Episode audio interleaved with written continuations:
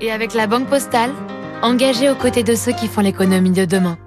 Bonjour David. Bonjour Renaud. On parle beaucoup depuis quelque temps de la crise qui frappe les géants américains du numérique, les fameux GAFA. Mais pour vous, il conviendrait de nuancer cette crise.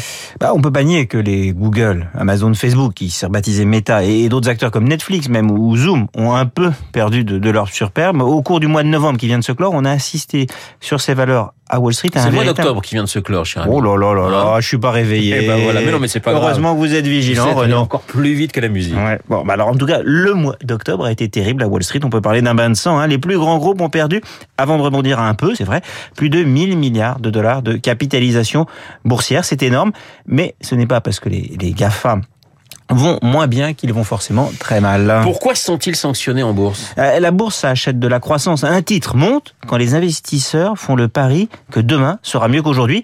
Et c'est vrai que pour plusieurs de ces géants, on ne peut plus trop avoir la certitude que ça ira beaucoup mieux demain. Il y a des groupes comme Amazon et Google qui souffrent de la conjoncture économique. Quand il y a de l'inflation, on risque d'acheter moins de choses sur Amazon. Quand il y a une crise, les annonceurs risquent de faire euh, un peu moins de publicité sur Google.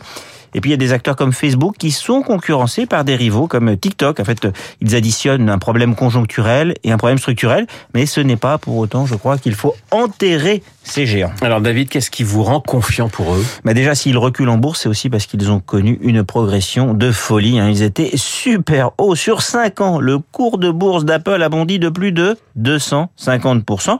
Ensuite, ces groupes font quand même partie de notre quotidien de manière incroyable. hein. Il faut l'admettre. Il y a plus de 1 milliard d'iPhone dans nos poches. Il y a encore plus de monde tous les jours sur Facebook que, que certains décrivent comme totalement ringard. Google, qui est pourtant interdit dans pas mal de pays comme la Chine ou la Russie, c'est quand même 90% des recherches sur Internet dans le monde.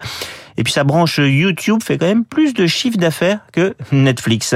Ces groupes contrôlent notre quotidien digital et surtout personne ne peut investir autant qu'eux dans les technologies de demain. Amazon a dépensé 60 milliards en R&D sur les 12 derniers mois, c'est autant que le chiffre d'affaires d'Airbus.